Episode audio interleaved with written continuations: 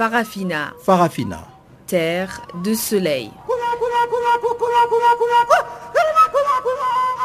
Farafina. Farafina. Un magazine d'infos africaine.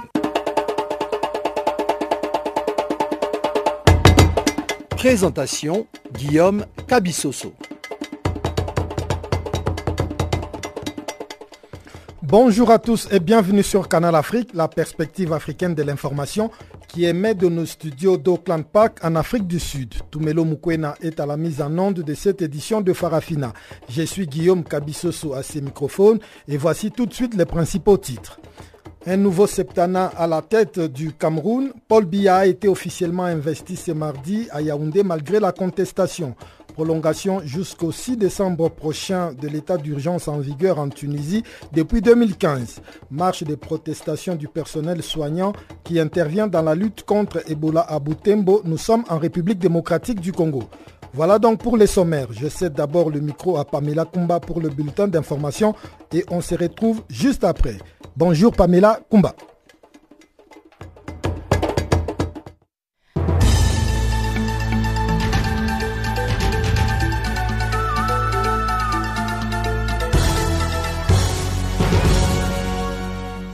Bonjour à tous. Ce bulletin commence avec l'investiture du président camerounais Paul Biya.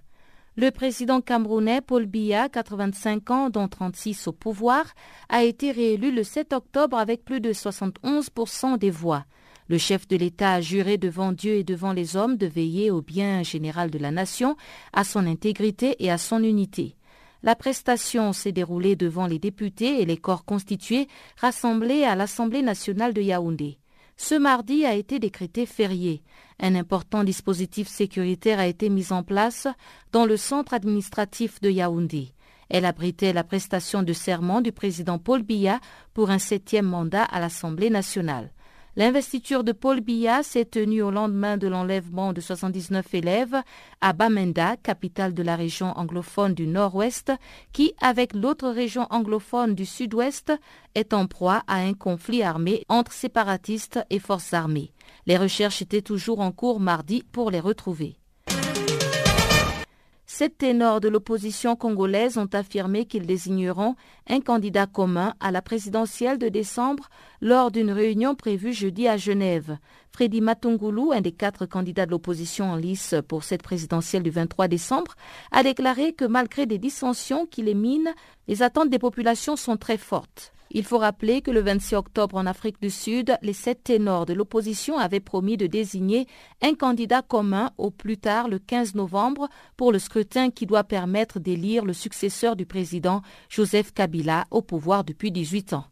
Il faut préciser que cette réunion a été programmée sur fond de divergence autour de l'utilisation de machines à voter qui doivent permettre aux électeurs de choisir leur candidat et imprimer leur bulletin dans les bureaux de vote. L'ex-ministre de l'Intérieur, Emmanuel Ramazani Chadari, était désigné candidat de la majorité par le président Kabila à qui la Constitution interdit de se représenter.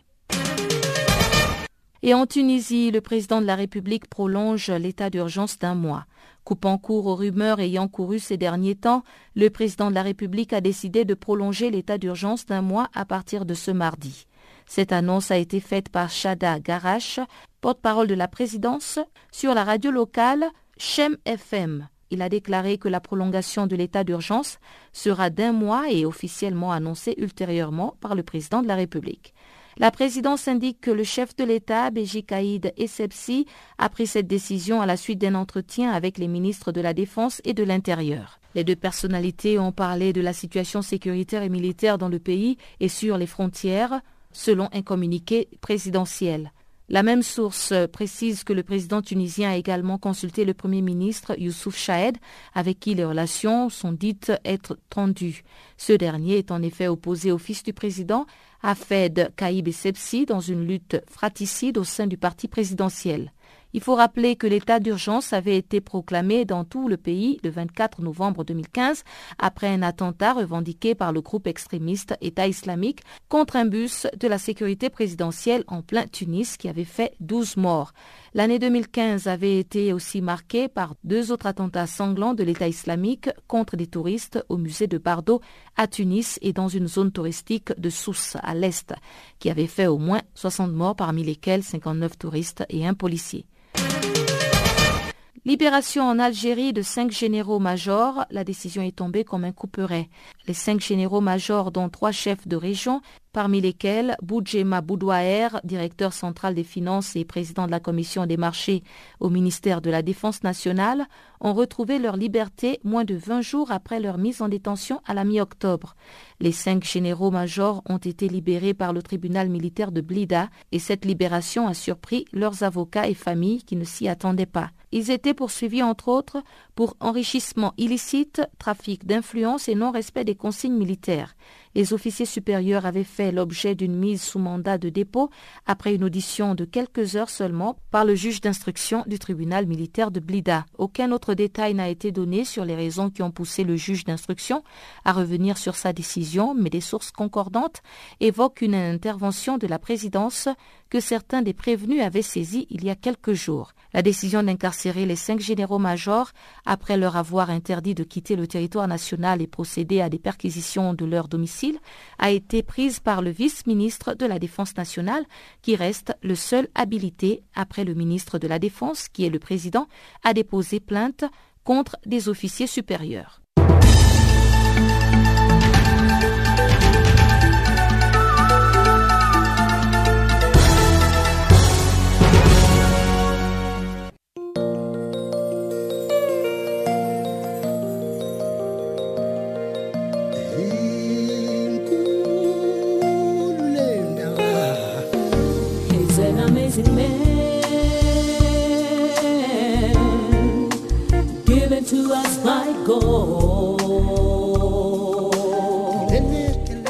Channel Africa. Écrivez-nous sur notre page Facebook Channel Africa. Faites-nous des tweets French Farafina ou bien Channel Africa 1.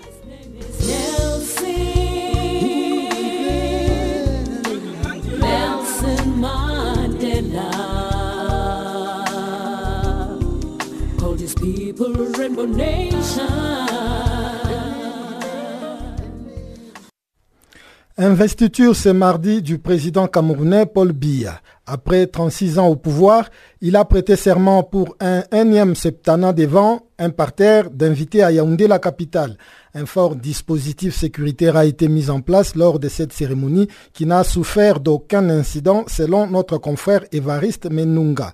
Il y revient sur les grandes lignes de cette investiture au micro de notre consoeur Pamela Kumba. Elle s'est passée euh, comme on dit, sans, sans, euh, sans, sans, sans cause quoi, je veux dire. Cérémonial a été bien respecté, euh, la ville euh, est calme, parce que nous, on a été plutôt pris, de coup parce qu'on pensait, on n'a pas, nous a pas averti à temps que la journée était fériée. Et donc la ville était, tout était calme dans la ville, militarisé partout. Et après, en fait, 20, certaines heures, on avait 10 on a coupé, mais 9 on a coupé les routes le centre-ville était complètement désert. Moi, je suis parti du centre-ville comme le fait 2 km à pied pour aller prendre le taxi plus loin. Tout était bloqué. Est-ce qu'il y a quand même eu la présence euh, de certains candidats de l'opposition au cours de la cérémonie? Oh, non, non, à ma connaissance, non. Je n'ai pas vu. Euh, bon, peut-être Gargaman a dit qui, qui était annoncé parce que lui, euh, il était un un, trouble fait, hein, c'est quelqu'un, un sous-marin du RDPC parce qu'il il est euh, membre de la CONAC. Et tu sais, comme la CONAC était représentée, forcément, il est sur la bannière de cette CONAC-là, il, était là.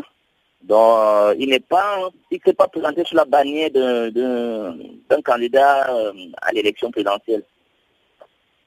Donc, en un mot, aucun candidat n'était là à ma, connaissance, sauf vraiment méprise de ma part, mais il n'y a pas eu de, candidats. Les, neuf, les huit candidats, je ne sais pas, je n'ai pas vu, je n'ai pas entendu parler de rien. Il non plus, Kabal dit non. Matomba non, euh, Joshua aussi non plus. Je vois pas Adamo Damdjana non plus, donc candidat là-bas. C'est Kazaman, de la CONAC, dont les, membres de la CONAC étaient représentés. Donc, il était invité à la cérémonie. Donc, c'est sous cette étiquette-là qu'il était à la cérémonie. Outre sa prestation de serment, est-ce que le président Paul Biya a fait un petit discours, euh, notamment sur euh, ses prochaines priorités Absolument, absolument. Et le discours était très attendu. C'est le discours d'investiture, quoi. Il a ses priorités dans les prochains, dans les, les, les sept prochaines années, ce qu'il va faire. Il s'est présenté sur, naturellement, ce qu'il a toujours dit, les nations de développement, il va développer le pays, les priorités seront euh, l'agriculture, les infrastructures, euh, quoi, euh, la santé, l'éducation. En tout cas, là, c'était déjà entendu, quoi. Là, quand même, c'est à présenter sur un certain nombre d'aspects. Mais là, on l'attendait, c'est sur la, la crise anglophone qui secoue le pays actuellement. Là, il a eu, je crois, 3-4 minutes sur cette affaire. Il a pas, il a fait l'état des lieux pour dire que, bon, voilà, il y a des, initiatives qui seront prises pour euh, ramener euh, à la maison nos frères euh, qui protestent. Il a reconnu que c'est nos, frères du sud-ouest, nos compatriotes du sud-ouest, comme il les a appelés, ont un certain nombre de revendications légitimes, ils se sentent lésés, donc il va renforcer la décentralisation pour une plus grande autonomie de, cette région-là dans la gestion de leurs affaires. Il a dit, mais ça c'est déjà connu, la décentralisation a pris en retard, donc il y a eu euh, un processus d'accélération sur les derniers temps, il dit que ça sera intensifié. Bon, il a dit, euh, il a demandé, il a, il a exhorté euh, ce qu'il appelait les sécessionnistes à, à, rentrer dans les rangs, à revenir à la maison, à, à, abandonner les armes, pour que le Cameroun ne parle d'une seule voix, que ne parle d'une seule voix il a dit notamment l'âme de la menace, c'est-à-dire que les lois vont sévir pour ceux qui, euh, euh, qui portent atteinte à la souveraineté du, Cameroun, à, la, qui veulent euh, le Cameroun. Donc il a parlé de ce que l'a dit pour dire que ceux qui ne rentreront pas dans les rangs seront sévèrement sanctionnés, seront traqués par l'armée et les lois d'artifice seront actionnées pour, pour les réprimer. quoi on, attendait qu'il parle du dialogue, c'est-à-dire qu'il faudrait un dialogue franc et inclusif. Mais on n'a pas entendu ça, on s'est dit que bon, renforcer la décentralisation, apporter des solutions à leurs revendications. Mais non, euh, il n'a pas parlé de la partition du pays, seulement dit que ceux qui euh, veulent la partition du pays n'auront pas bon chapitre. L'investiture du président Paul Biya n'a pas su faire taire les partisans de l'opposant Maurice Kamto. Malgré une assignation à résidence surveillée de l'air leader, les partisans et sympathisants du mouvement pour la Renaissance persistent et signent qu'ils n'arrêteront pas de manifester. Dans l'entretien qui suit, Noah Roger Justin, le secrétaire général adjoint du MRC, interpelle aussi la communauté internationale. Nous allons continuer à revendiquer la victoire de, notre candidat euh, Maurice Kamto. Nous, nous le considérons aujourd'hui comme le véritable euh, président de la République, le, président Biya euh, pour lequel on va organiser euh, une simulacre de prestation de serment demain. Mais qu'est-ce qui vous donne l'assurance que les choses peuvent changer? Lorsqu'on regarde un peu à travers différents pays africains, on a toujours vu une opposition qui se battait pour réclamer la victoire aux élections, mais qui finalement ne l'a pas toujours eu. Comment, qu'est-ce qui vous garantit que le cas du Cameroun pourrait être différent de celui, par exemple, du Gabon à côté avec Jean Ping? Euh, d'abord, la détermination. Notre détermination ne va pas faillir. Et nous euh, avons pu démontrer, euh, contrairement au, cas du, Gabon, on a pu démontrer à travers la diffusion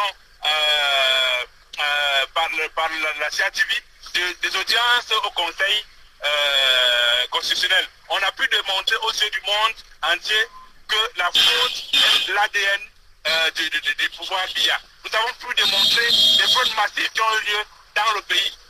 Et tout le monde entier l'a vu. Ça, ça n'était jamais passé. Aujourd'hui, ils se montrent eux-mêmes les droits d'avoir permis cette diffusion euh, en direct des audiences à la cour, au Conseil constitutionnel. Donc, tout cela montre, nous, nous, renforce dans notre destination à continuer le combat afin que la vérité et uniquement la vérité des unes puisse prévaloir. Ça pourra prendre du temps, mais nous y sommes préparés. Et c'est pourquoi nous disons à la communauté internationale, n'attendez pas qu'il y ait des morts, parce que le pouvoir en place s'apprête à tuer des gens. D'ailleurs, je vous ai dit la dernière fois, l'un de nos camarades à a failli être abattu dans la nuit par un gendarme. donc, il est possible qu'il y ait des morts. Euh, nous avons un camarade parmi ceux qui ont été arrêtés qui a été frappé sur la tête la grosse d'une arme achetée par nos impôts. Et il est, actuellement inconscient. Je ne sais pas ce qu'on en a fait, mais il y a des cas comme ça. Il y a d'autres là qui ont subi des traumatismes. Donc, soyez sûr qu'il peut y avoir des morts, et plusieurs morts. Et il ne faut pas que la communauté internationale fasse comme s'il n'y avait rien. Il est temps pour que la communauté internationale intervienne pour faire rétablir la vérité des unes, afin qu'on puisse calmement et avec nos frères du nord ou du sud-ouest résoudre le problème qui se pose dans le conflit armé qui se passe dans ces régions du pays-là. Mhm. Mais sachez aussi, à l'attention de la communauté internationale, que le Cameroun n'est pas un pays en paix. Nous sommes dans, un pays en guerre. Entre la, guerre contre les, islamistes de, Boko Haram, la guerre entre les Camerounais au nord-ouest et au sud-ouest du pays.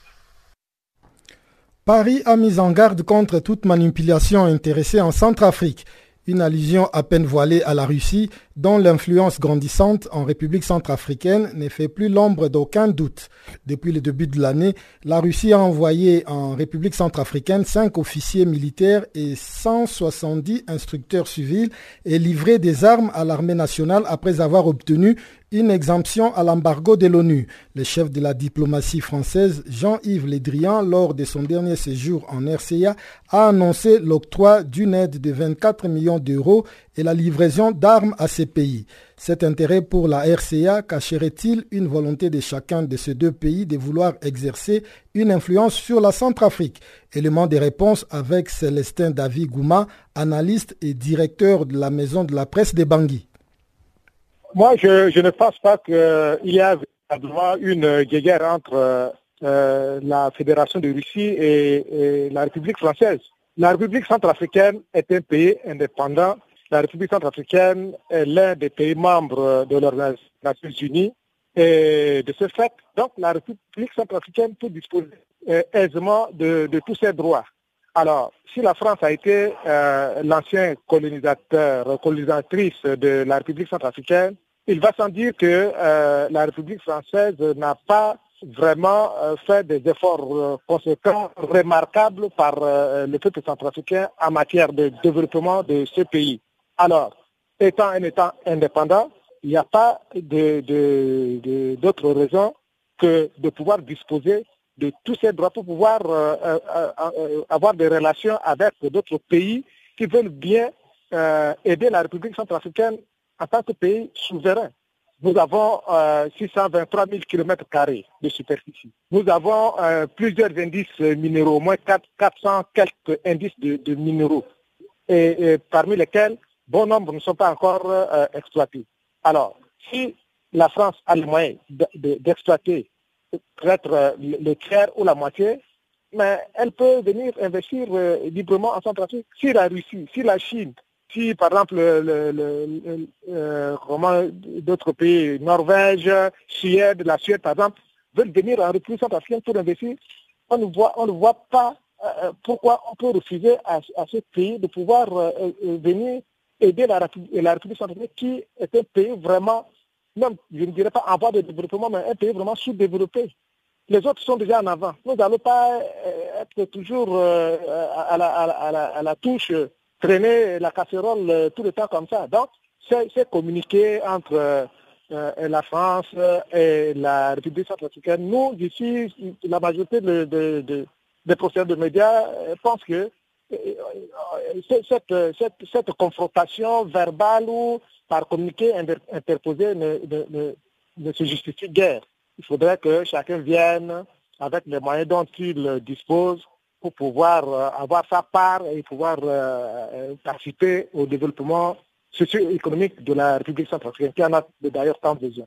Monsieur Célestin, nous avons vu dernièrement euh, la visite euh, du ministre français des Affaires étrangères, Le Drian, qui a promis de mettre à la disposition de la Centrafrique 24 millions d'euros et la livraison d'armes à ces pays. Et c'est là une façon de damer les pions aux risques qui voudraient aussi en tout cas avoir euh, une mainmise ou plutôt une influence dans ces pays, la Centrafrique. Pour ma part, je ne pense pas que la Russie puisse avoir vraiment une influence en tant que telle en République centrafricaine. La Russie est venue au secours de la République centrafricaine juste pour régler la question de sécurité. Parce que euh, nos forces armées euh, également nos forces de défense et de sécurité avaient de, sérieux problèmes en termes d'équipement. et voilà que ce pays a attendu le cri et les pleurs des Centrafricains et a décidé de pouvoir euh, euh, faire des efforts en fait de, donner du matériel aux forces armées centrafricaines. Ce qui a été fait et c'est ce qui est en train de se faire avec la formation et autres. Maintenant, si la France pense que nous avons des problèmes pour, pour notre ressort économique et veut euh, euh, amener sa part de contribution en termes d'appui budgétaire, par exemple, en termes de, de à mettre à la disposition de la République centrafricaine, mais c'est vraiment, euh, ce sera vraiment euh, bien accueilli, ce sera bien accueilli pour euh, ces sommes mises à disposition, va aider aussi la République à résoudre pas, mal de problèmes. Ces fonds pourront sûrement permettre au gouvernement de pouvoir investir dans d'autres domaines, et également les armes. Ça va profiter également à nos forces de défense et de sécurité et, les militaires qui sont sur le terrain. En République démocratique du Congo, le personnel soignant qui intervient dans la lutte contre la dixième épidémie du virus Ebola dans la région de Butembo au nord Kivu était dans la rue ce mardi. À travers cette marche, ce personnel de santé entend dénoncer des agressions dont il est victime dans sa lutte contre Ebola de la part de certaines populations.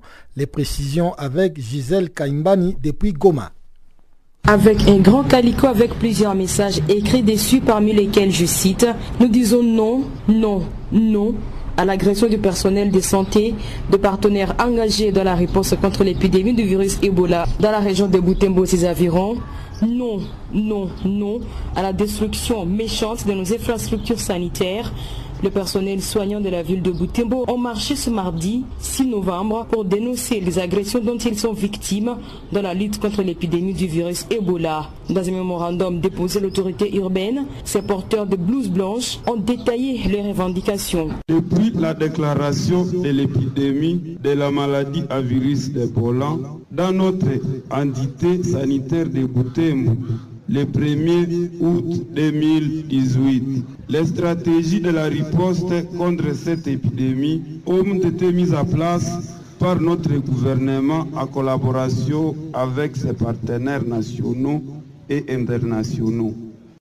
Parmi les facteurs d'amplification, nous dénonçons notamment le comportement indigne de la population caractérisé par des intoxications, rumeurs, agressions physiques du personnel de santé, les équipes de riposte et la destruction méchante des infrastructures sanitaires délibérément organisées par des personnels animés de mauvaise foi rendant ainsi difficile notre travail ainsi que celui des équipes de riposte.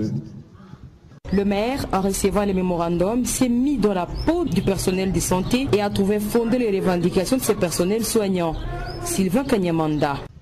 Tout ce qu'il y a comme barbarie qui a été commise à l'endroit du personnel de santé, mais aussi des infrastructures qui sont en train de nous aider dans le domaine de la santé, et lesquelles, barbaries ont conduit à la destruction de ces structures, nous disons merci beaucoup parce que votre revendication rentre dans ce que nous on peut appeler l'exigence qu'on demande à un bon citoyen. Nous avons reçu les mémos et nous trouvons que les griefs qui sont dedans sont suffisamment fondés. Il y a peu, des structures sanitaires de personnel des soins de l'épidémie du virus Ebola ont été la cible de certaines populations, évoquant que cette maladie n'existe pas et n'est qu'une création du gouvernement congolais qui ne voudrait pas des élections cette année. Ces manifestants avaient même récupéré un cercueil contenant un cadavre qui serait mort d'Ebola et les manipulé. Il s'est encore de rappeler ici qu'en ville de Boutimbo, un député qui contestait la présence de l'épidémie du virus Ebola a été déclaré contact de contact et a passé 21 jours en isolement. Jusqu'aujourd'hui, cette épidémie a causé la mort à 151 personnes sur les 300 cas signalés jusqu'au 5 novembre, parmi lesquels 265 ont été confirmés. Depuis Gouma, Gisèle Kaimbani pour Canal Afrique. Direction à présent la Tunisie, où la présidence a annoncé mardi la promulgation jusqu'au 6 décembre prochain de l'état d'urgence en vigueur dans les pays depuis désormais trois ans à la suite d'une série d'attaques djihadistes sanglantes en 2015. Cette nouvelle prolongation intervient une semaine après un attentat suicide sur la principale avenue de la capitale qui a fait 20 blessés légers. Sans donner d'explication sur les raisons de cette prolongation, la présidence tunisienne a indiqué que le chef de l'État Béji Kaïb Sebi a pris cette décision après avoir consulté le président du Parlement, mais aussi le Premier ministre Youssef Chahed avec qui les relations sont tendues. La présidence a fait savoir lundi qu'elle n'approuvait pas le remaniement annoncé par Chahed qui touche 13 ministères mais n'entraîne pas de changements majeurs dans les principaux postes gouvernementaux. L'instabilité politique qui augmente à l'approche des scrutins présidentiels et législatifs prévus en 2019 inquiète nombre d'observateurs puisque la Tunisie reste fragilisée en dépit d'une reprise de la croissance par un chômage et une inflation qui exacerbent des tensions sociales fortes près de huit ans après la Révolution. L'état d'urgence avait été proclamé dans tous les pays le 24 novembre 2015 après un attentat revendiqué par les groupes extrémistes État islamique contre un bus de la sécurité présidentielle en plein Tunis qui avait fait 12 morts. L'année 2015 avait été aussi marquée par deux autres attentats sanglants de l'État islamique contre des touristes au musée de Bardo à Tunis et dans une zone touristique des Sousse à l'est du pays qui avait fait au total 60 morts. La dernière attaque de grande ampleur en Tunisie remonte en mars 2016 lorsque des dizaines de djihadistes avaient attaqué des installations sécuritaires à Ben Gordon au sud du pays, à la frontière avec la Libye. La Tunisie, qui avait fait face après la révolution de 2011 à l'émergence des groupes djihadistes, continue à perdre chaque année des militaires et policiers tués notamment dans les zones montagneuses frontalières de l'Algérie. Le 29 octobre dernier, une trentenaire sans emploi a déclenché une charge explosive artisanale qu'elle transportait sur l'avenue Bourguiba en visant une patrouille de policiers, le premier attentat dans la capitale depuis trois ans. L'état d'urgence octroie des pouvoirs d'exception aux forces de l'ordre. Il permet notamment l'interdiction des grèves et des réunions de nature à provoquer les désordres ou encore l'adoption de mesures pour assurer le contrôle de la presse.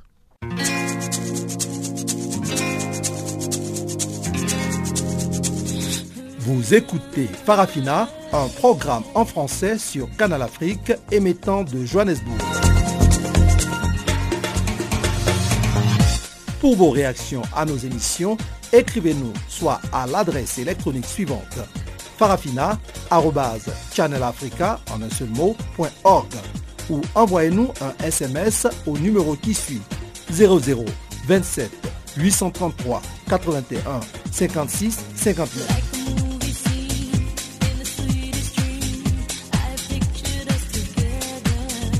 Notre adresse électronique farafina.channelafrica en un seul ou par SMS 0027 833 81 56 59.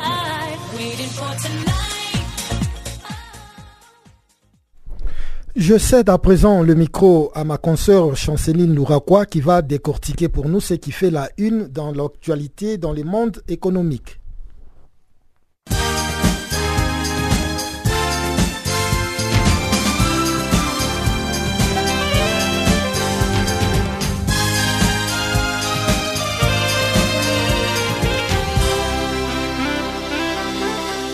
Bonjour Guillaume et bonjour à tous. Nous ouvrons ce bulletin économique au Sénégal.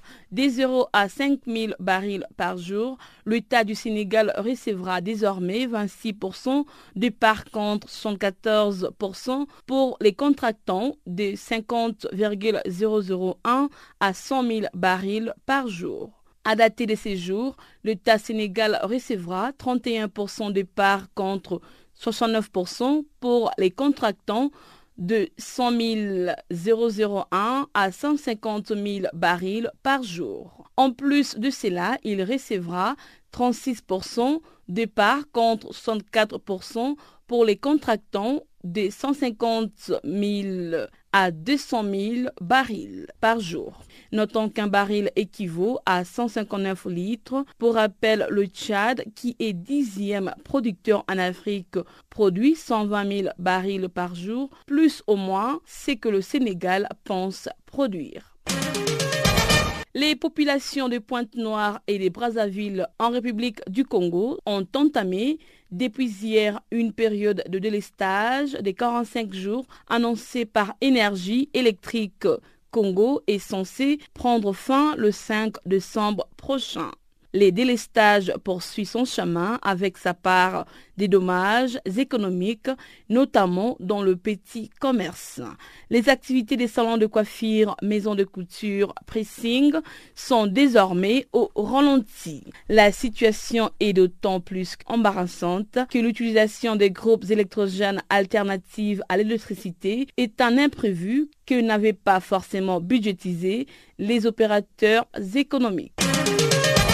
Et on passe au Mali. Les comités syndicaux de travailleurs des collectivités territoriales de la mairie de la commune 2 a décrété depuis hier une grève de 48 heures pour exiger le paiement d'arriérés de deux mois de salaire estimé à plusieurs centaines de millions de francs CFA et les reversements de leurs cotisations au niveau de l'Institut national de prévoyance sociale et à la Caisse malienne de sécurité sociale. S'agissant du reversement de leurs cotisations, au niveau des structures de la sécurité sociale, le secrétaire général du comité syndical de la mairie de la commune 2 a informé que les montants s'élèvent à près de 700 millions de francs CFA. Quant à la caisse malienne de sécurité sociale, les travailleurs de la mairie de la commune 2 sont à 12 mois de retard dans le paiement de leurs cotisations dans les trois derniers mois de 2016, les deux derniers mois de 2017 et le sept derniers mois de 2018. Les gouvernements du Niger a examiné et adopté en Conseil des ministres les projets de décret portant affectation des ressources du Fonds pour le développement du programme de mise en œuvre de la stratégie nationale des transitions vers la télévision numérique terrestre au titre de l'exercice 2018. D'après les autorités, 45% du montant des ressources ordinaires du budget de l'autorité des régulations des communications électroniques et de la poste de l'exercice en cours vont être versés dans un compte spécifique à la Banque centrale pour alimenter les fonds d'investissement pour le développement tels que c'est spécifié par la loi créant cette structure. Cette même loi dispose également que chaque année, les modalités d'utilisation des ressources versées au compte spécifique ouvert dans les livres de la Banque centrale pour les comptes du Fonds d'investissement pour le développement sont fixés par décret pris en Conseil des ministres sur proposition du Premier ministre pour les comptes de l'année suivante. Rappelons que la télévision numérique terrestre est effective au Niger depuis le 21 septembre dernier dans un bouquet de 20 chaînes à en croire les autorités. Au Togo, la grande quinzaine commerciale de Lomé aura lieu du 15 au 31 décembre prochain. Jadis installé au centre-ville de la capitale, cet événement s'étend année après année. Les visiteurs auront le choix entre trois sites, Agbada Onu, centre-ville, Adetikopé, banlieue nord de Lomé et Baguida, le banlieue est de Lomé. Plusieurs dizaines de milliers de visiteurs et d'acheteurs sont attendus pendant deux semaines. Ainsi s'achève ce bulletin. Merci de l'avoir suivi.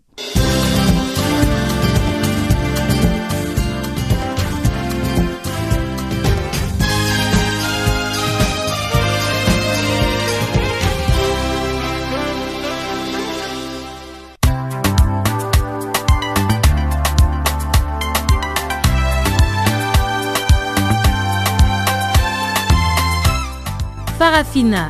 Farafina.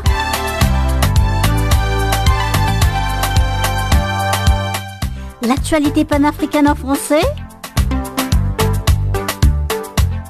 Ah bon? Mais oui, c'est tous les jours de lundi à vendredi 16h GMT. Sur Channel Africa,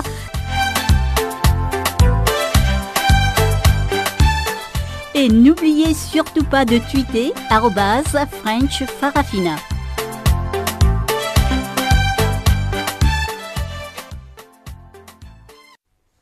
Prenons à présent la direction du Sénégal qui accueille depuis lundi la cinquième édition du Forum Paix et Sécurité en Afrique. Cette édition est marquée pour la première fois par l'introduction d'un thème relatif aux droits humains dans le programme de la manifestation. Plus de 600 participants qui représentent entre autres les autorités politiques, les corps diplomatiques, de membres de la société civile vont traiter pendant deux jours les défis sécuritaires et du G5 Sahel. Chanceline Nourakoua. C'est au Centre international des conférences Abdou Diouf des Diamniadio, à une trentaine de kilomètres de Dakar, que se déroule le forum sur la paix et la sécurité en Afrique. La cinquième édition de ce forum met en exergue les liens indépendants et indissociables entre paix et sécurité, développement et droits de l'homme. Tous les pays concernés par les enjeux de paix et de sécurité par ces conflits ont vu leur président absent de ces conclaves. Idriss Déby, Ibrahim Boubacar Keïta, Faustin Touadéra et autres Issoufou ou Boari n'ont pas signé la feuille de présence. Même le voisin immédiat du Sénégal, sont Ould Aziz et Alpha Condé, n'ont pas fait le déplacement.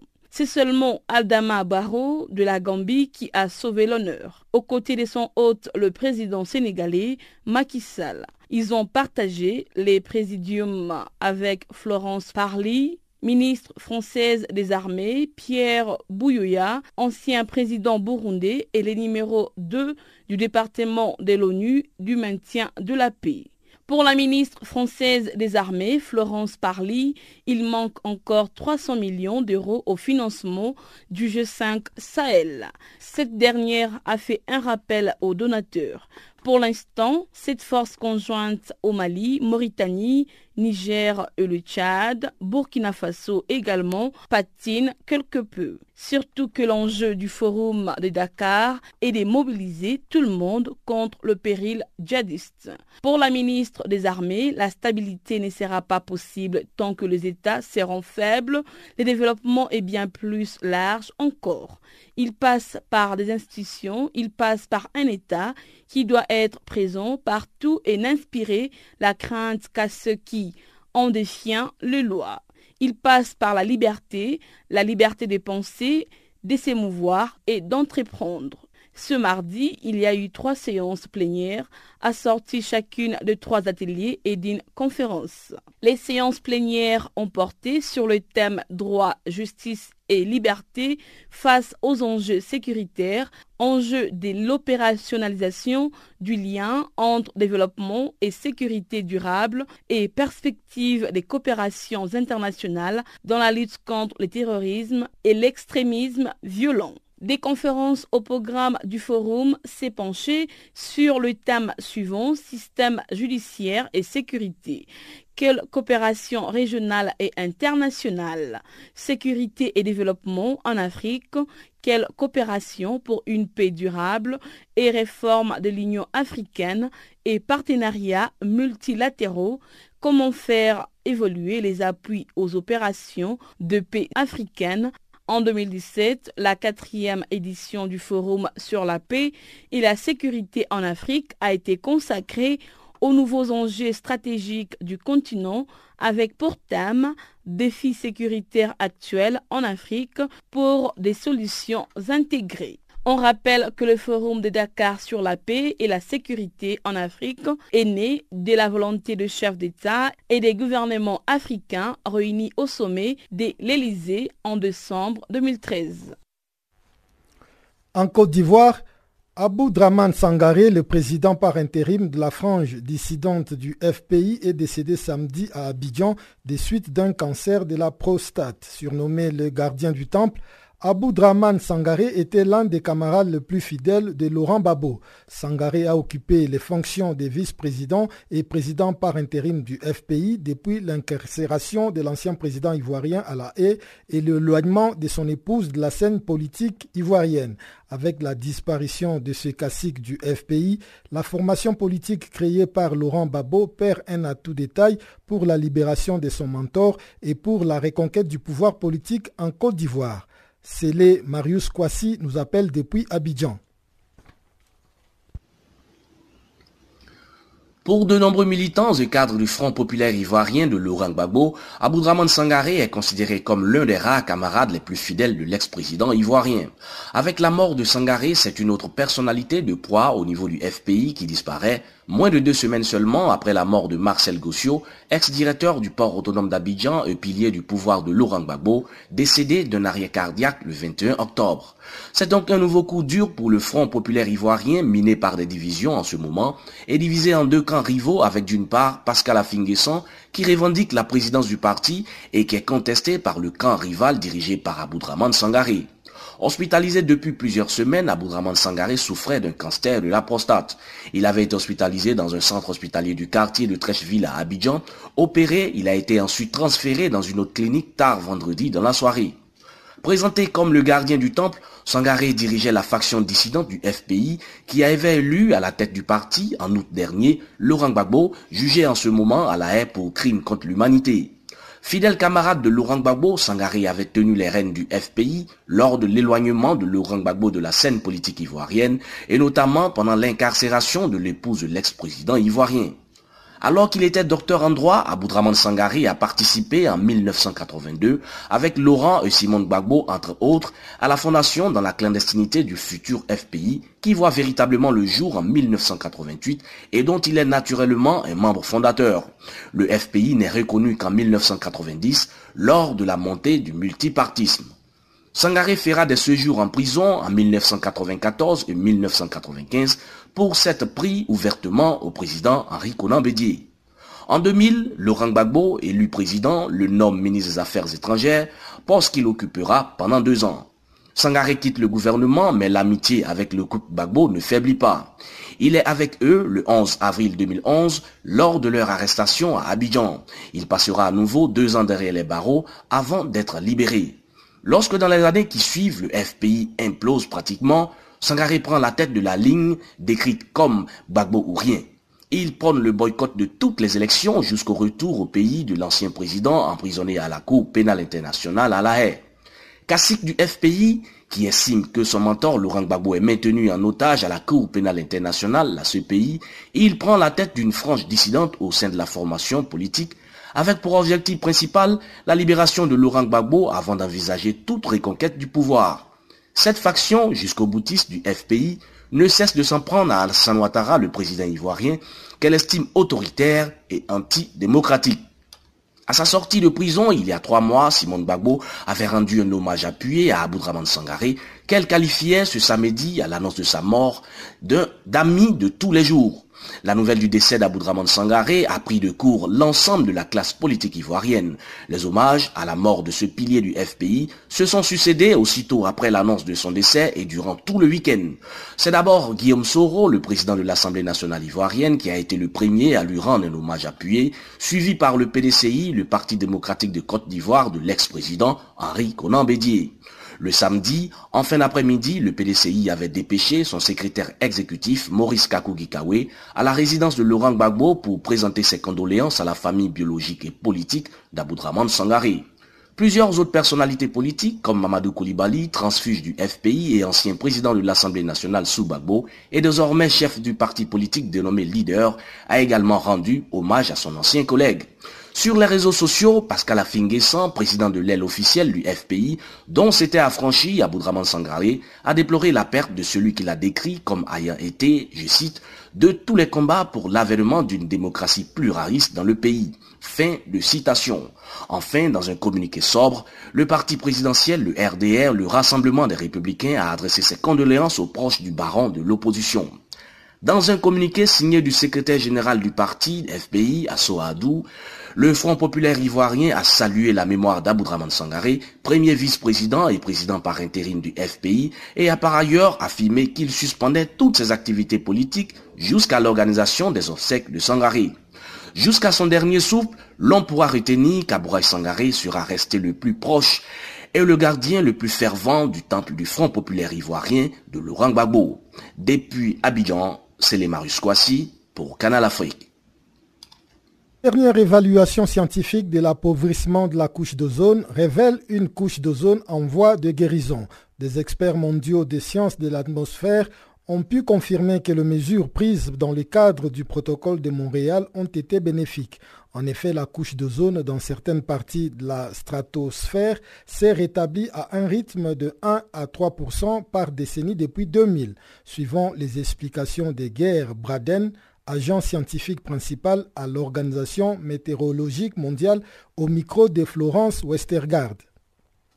S'il y a peu d'ozone dans la stratosphère, ça permet plus de rayonnement ultraviolet du soleil de pénétrer euh, l'atmosphère et, toucher au sol. Et donc ça peut engendrer pas mal de différents euh, effets euh, néfastes comme le cancer de la peau, c'est pas bien pour notre système immunologique, aussi les cataractes, donc des problèmes des yeux. Donc il y a pas mal d'effets négatifs en fait s'il y a trop de rayonnement ultraviolet. Donc la couche d'ozone est importante, il faut euh, la garder. Grâce à ce protocole de Montréal, en fait, on a évité, on a empêché une vraie catastrophe écologique. Donc on ne peut pas sous-estimer en fait l'importance du protocole de Montréal. Oui, justement, j'allais vous en parler. Donc on a le protocole de Montréal et il y a aussi l'amendement de Kigali. Donc euh, comment ces deux entités euh, ont permis justement à l'amélioration de cette couche d'ozone et euh, qu'est-ce qui a été mis sur place? En fait, ça a commencé dans les années 80. D'abord, il y avait la convention de Vienne qui a été signée en 1985 et après deux ans plus tard, en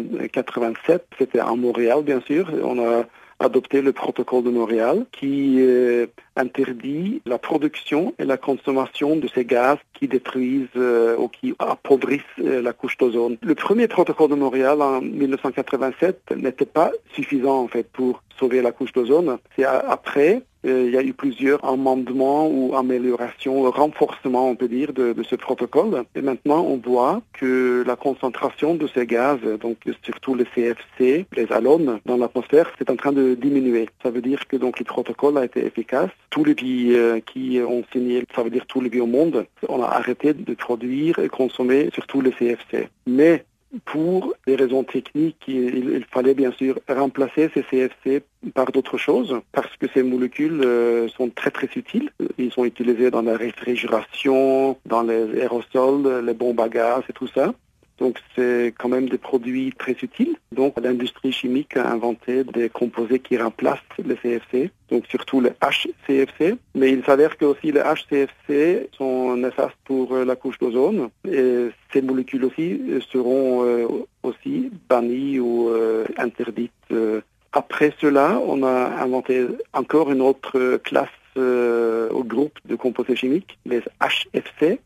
Qui est intéressant avec les HFC, c'est que ces molécules-là ne détruisent pas l'ozone, mais ce sont des gaz à effet de serre assez puissants. Ce qu'on pouvait faire pour éliminer ou réduire les concentrations des HFC. Donc un argument, c'était que comme ces molécules, les HFC, ne détruisent pas l'ozone, on ne doit pas traiter ce problème dans le protocole de Montréal. Parce que le but du protocole de Montréal, c'est de protéger la couche d'ozone. Par contre, il y en avait d'autres qui ont argumenté dans l'autre sens, notamment qu'on a inventé les HFC pour remplacer euh, les CFC et les HCFC. Donc on a réduit un problème, mais dans le processus, on a créé un autre. Et donc c'est à nous, donc nous, ça veut dire toute la communauté qui s'occupe du protocole de Montréal, aussi l'industrie, la réfrigération et tout ça, ce sont nous les responsables. Donc, on devait aussi résoudre le problème qu'on a créé. Et finalement, à Kigali l'année dernière, tous les pays ont tombé d'accord que les HFC appartiennent au protocole de Montréal. Donc, c'est la tâche des pays membres du protocole de Montréal de résoudre ce problème. Donc, cela aussi, ça a été un grand succès, une grande réussite diplomatique, si vous voulez. Du nouveau sur Channel Africa. Farafina, votre programme en français, change d'horaire sur nos différentes plateformes. À partir du 1er novembre 2017, retrouvez-nous de 16h à 17h en temps universel sur DSTV, canal 802 et sur Internet live streaming à l'adresse channelafrica.co.za. En ondes courtes et sur satellite, retrouvez-nous tous les jours à la même heure de 16h à 17h en temps universel, mais aussi en rediffusion de 23h à minuit. Channel Africa, la perspective africaine.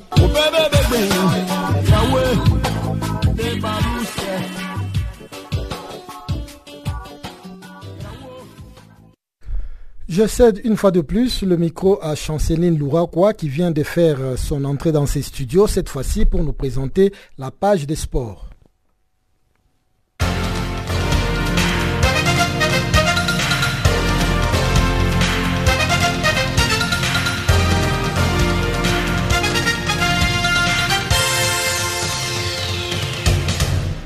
Rébonjour. La commission de discipline de la Confédération africaine de football a sanctionné ce mardi deux de matchs l'attaquant Walid Azarou d'Al Ali.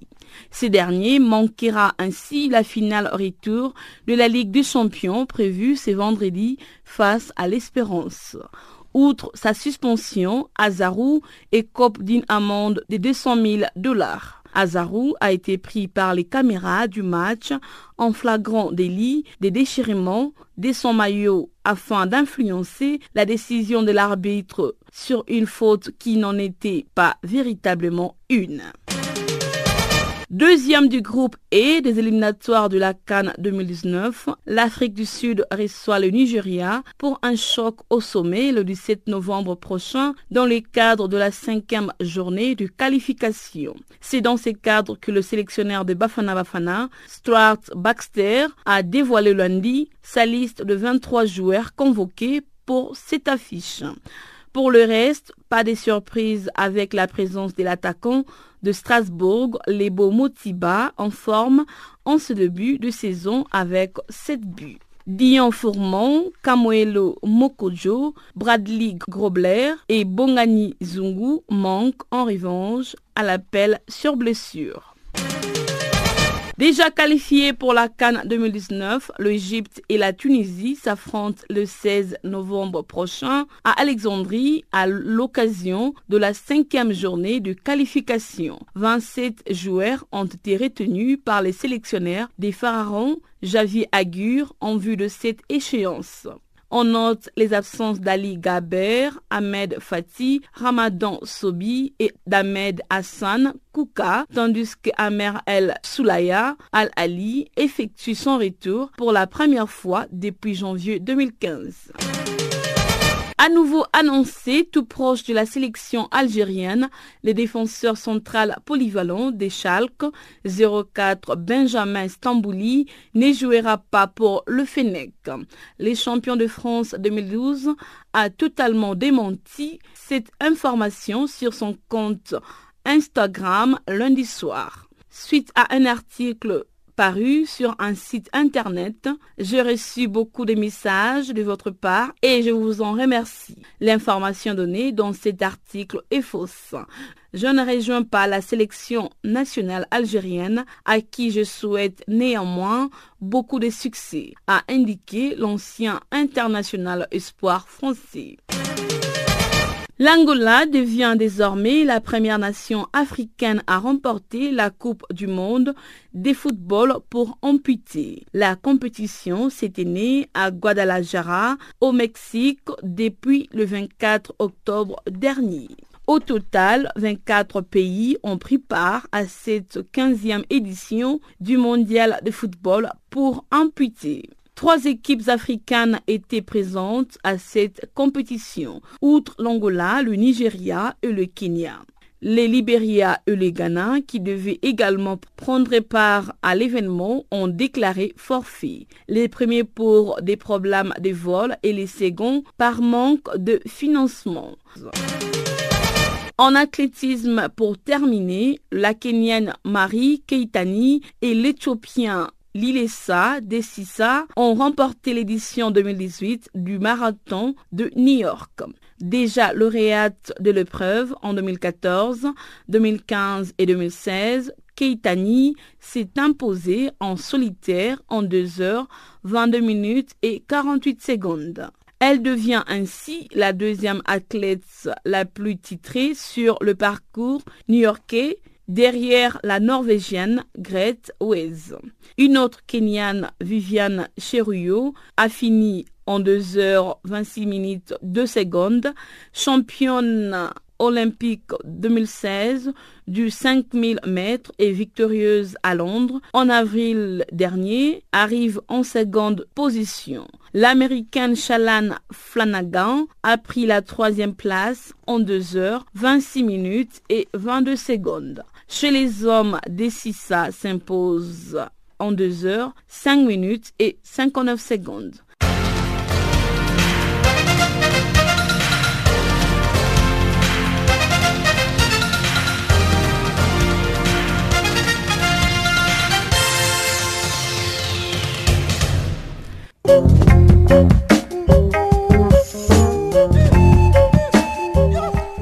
Voilà qui met un terme à cette édition de Farafina sur Canal Afrique. Guillaume Kabissoso, Tidi Malo, notre technicienne, ainsi que toute l'équipe du service français vous remercie pour votre aimable attention. Au revoir et à la prochaine.